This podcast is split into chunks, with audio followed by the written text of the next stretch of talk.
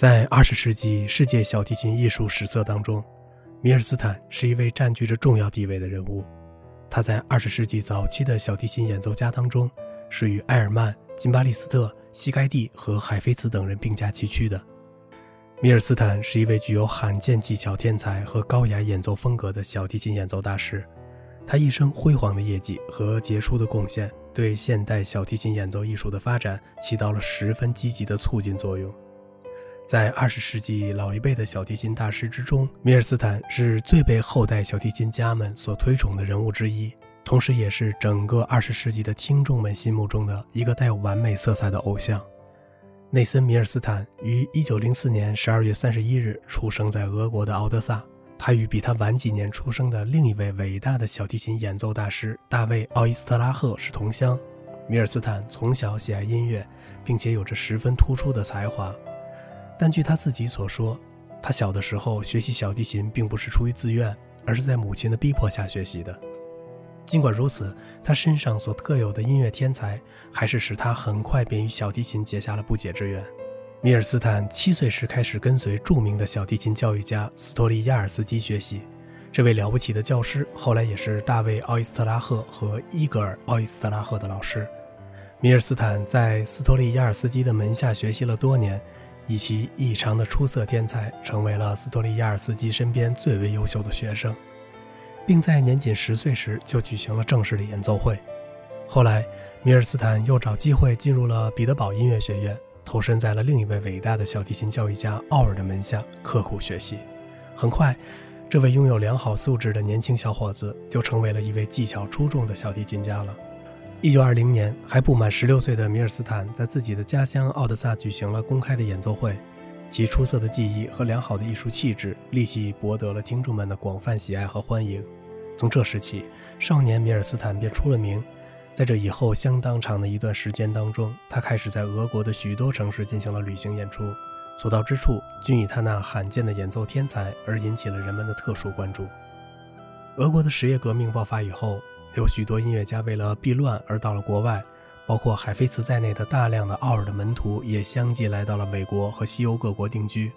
当时的米尔斯坦却没有离开俄国，而是继续留在国内进行着他蒸蒸日上的演奏事业。在这段时期中，米尔斯坦正值风华正茂的年龄，其高超的演奏技艺也显得日趋精湛和完善。在这个阶段里，他广泛的在国内的各大城市中举行演奏会。一九二二年，米尔斯坦在一次演奏会上与二十世纪的钢琴泰斗霍洛威茨相识，双方都感觉到相见恨晚，于是他们从此便开始了日后长期而又愉快的合作。这段经历后来成了二十世纪音乐世界表演艺术史上的一段佳话。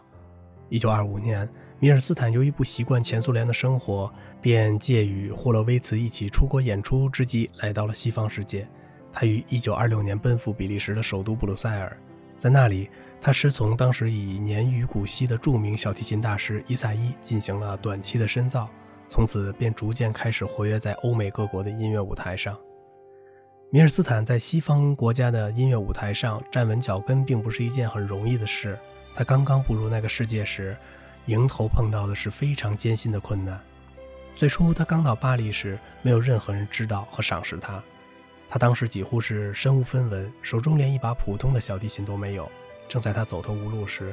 得遇一位赏识到他才华的人，此人名叫费恩，是一个既有钱又懂艺术的人。他坚信米尔斯坦是一个难得的小提琴演奏天才，并表示情愿资助米尔斯坦开独奏会。不但如此，为了使演出更精彩、更成功，他还设法为米尔斯坦借到了一把优质的斯特拉迪瓦里名琴。米尔斯坦用这把琴在巴黎开了首场独奏会，一下子就引起了轰动。音乐会结束之后，巴黎的各种报刊都纷纷发表了赞扬米尔斯坦的文章，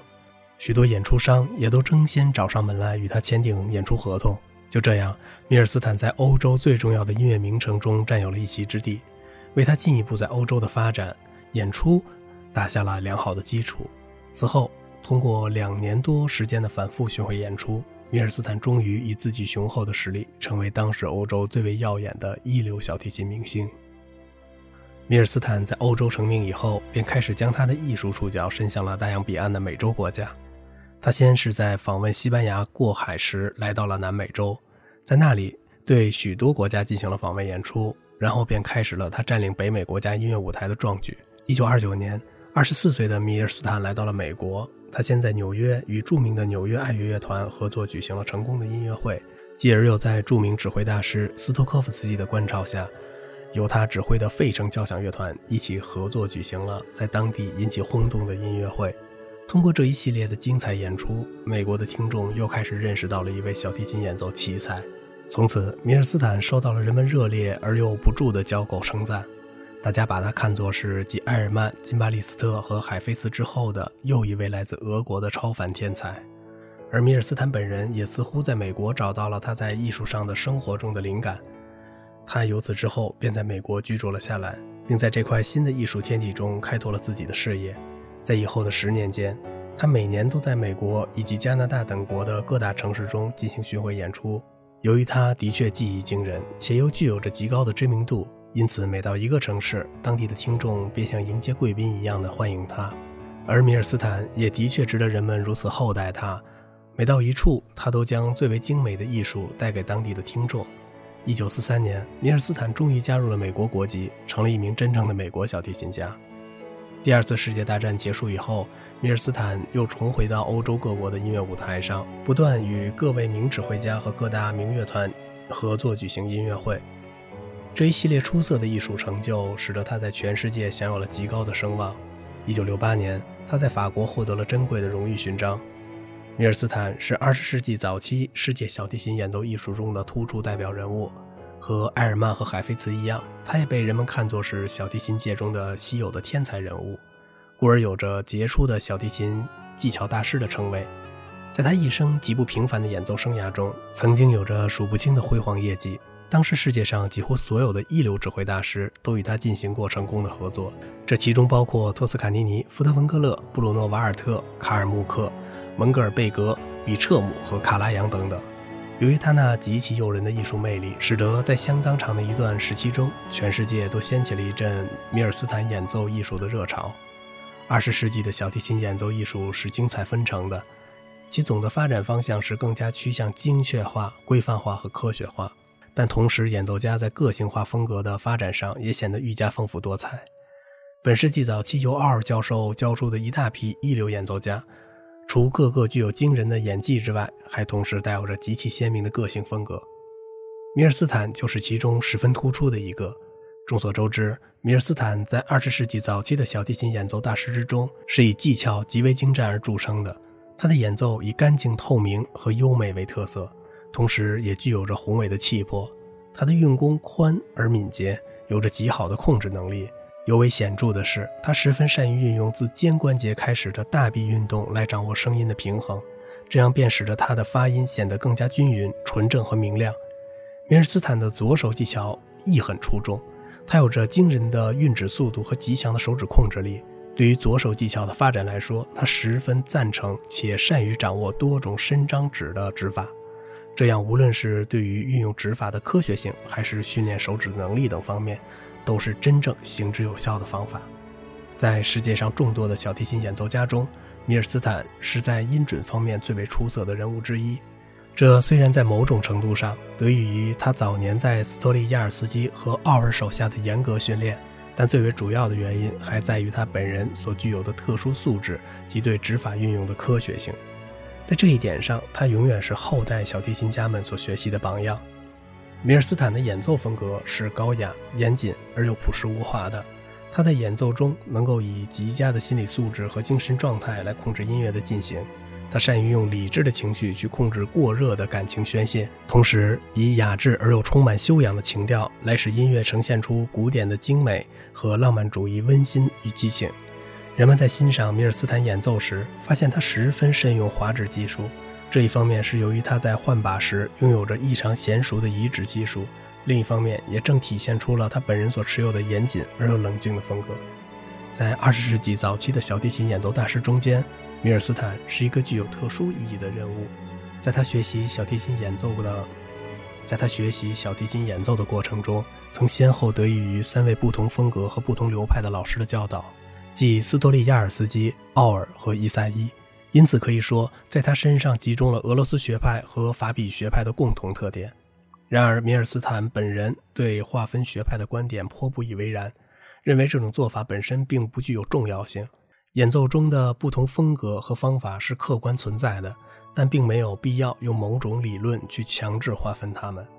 他本人认为，这些彼此存在的差异的不同的方法和风格，其中的许多优点都是可以相互借鉴和融合的。他自己广投各派名师，就是在进行着这种借鉴和融合。同时，也体现着他们不计各门派之嫌而集百家之长的远见艺术观。事实正像米尔斯坦所期望的那样，在二十世纪中后期的小提琴演奏家们当中，这种借鉴与融合已经达到了相当完美的程度。在今天的小提琴演奏家中，确实已难见到各种学派之间狭隘的划分了，取而代之的则是更为科学、更为实用和更为统一的方法。在二十世纪早期的小提琴演奏大师当中，米尔斯坦是一位十分全面的演奏家，他一生所涉猎的小提琴作品极为广泛，但相对来说，他则更善于演奏大型小提琴作品，尤其是大量的经典协奏曲。他的演奏极为精彩、生动和令人振奋。在众多的小提琴协奏曲当中，俄罗斯作曲家柴可夫斯基和格拉祖诺夫的作品是他最为擅长的。前者的协奏曲是他一生都奉为经典的作品。他对这部作品的演示可以说是一种极其富有说服力和代表性的典范，而后者则是他在少年时代家乡首次登台演奏时的作品。当时，十五岁的米尔斯坦正是在格拉祖诺夫亲自指挥的乐队的协奏下，极其出色地演奏了这首协奏曲。此后，这首协奏曲也和柴可夫斯基的协奏曲一样，整整伴随了他一生。除此之外，米尔斯坦还擅长演奏巴赫、莫扎特、门德尔松、帕格尼尼、西贝柳斯、德沃夏克和斯特拉文斯基的小提琴协奏曲及其他作品。同许多杰出的大艺术家一样，米尔斯坦也是一位具有丰富修养的艺术家。他不但是二十世纪中最伟大的小提琴演奏大师之一，同时还是一位拥有多种爱好和成就的人。在全方面的修养方面，他是一个精通哲学、历史、文学和语言学的人。更为值得人们称赞的是，他还是一位颇有成就的出色画家。他在这方面的优秀作品，曾经在音乐家画展中取得过骄人的成绩。米尔斯坦是一位非常勤奋和对生活抱有积极态度的人。他一生中除了主要的事业以外，还十分注重生活上的丰富多彩。与海菲兹相同，他也是一位迷恋体育的人，而且同样对乒乓球情有独钟。他认为打乒乓球是一项非常有益的活动，它能够锻炼自己的头脑和手脚，使其具有快速敏捷的判断力和反应。另外，网球运动也是他的爱好之一。他觉得打网球可以很好的锻炼肩关节和大臂运动，这些则都是对演奏小提琴有好处的。米尔斯坦是二十世纪世界音乐艺术中德高望重的艺术家。他晚年经常在瑞士度过愉快的假期，在那里。他常与好友拉哈马尼诺夫和霍洛维茨聚会，享受着一种特殊的情谊和欢乐。今天，他虽然早已离开了音乐舞台，但那炉火纯青的演奏艺术却仍然闪烁着耀眼的光辉，并且吸引着无数的后代小提琴家们去学习和借鉴。在他们的眼里，米尔斯坦的伟大成就就是需要他们永远攀登的艺术高峰。好了，今天的节目就到这里了。如果您喜欢这个小小的播客节目呢，请您点击一下订阅，并且关注一下主播，感谢您的支持，谢谢。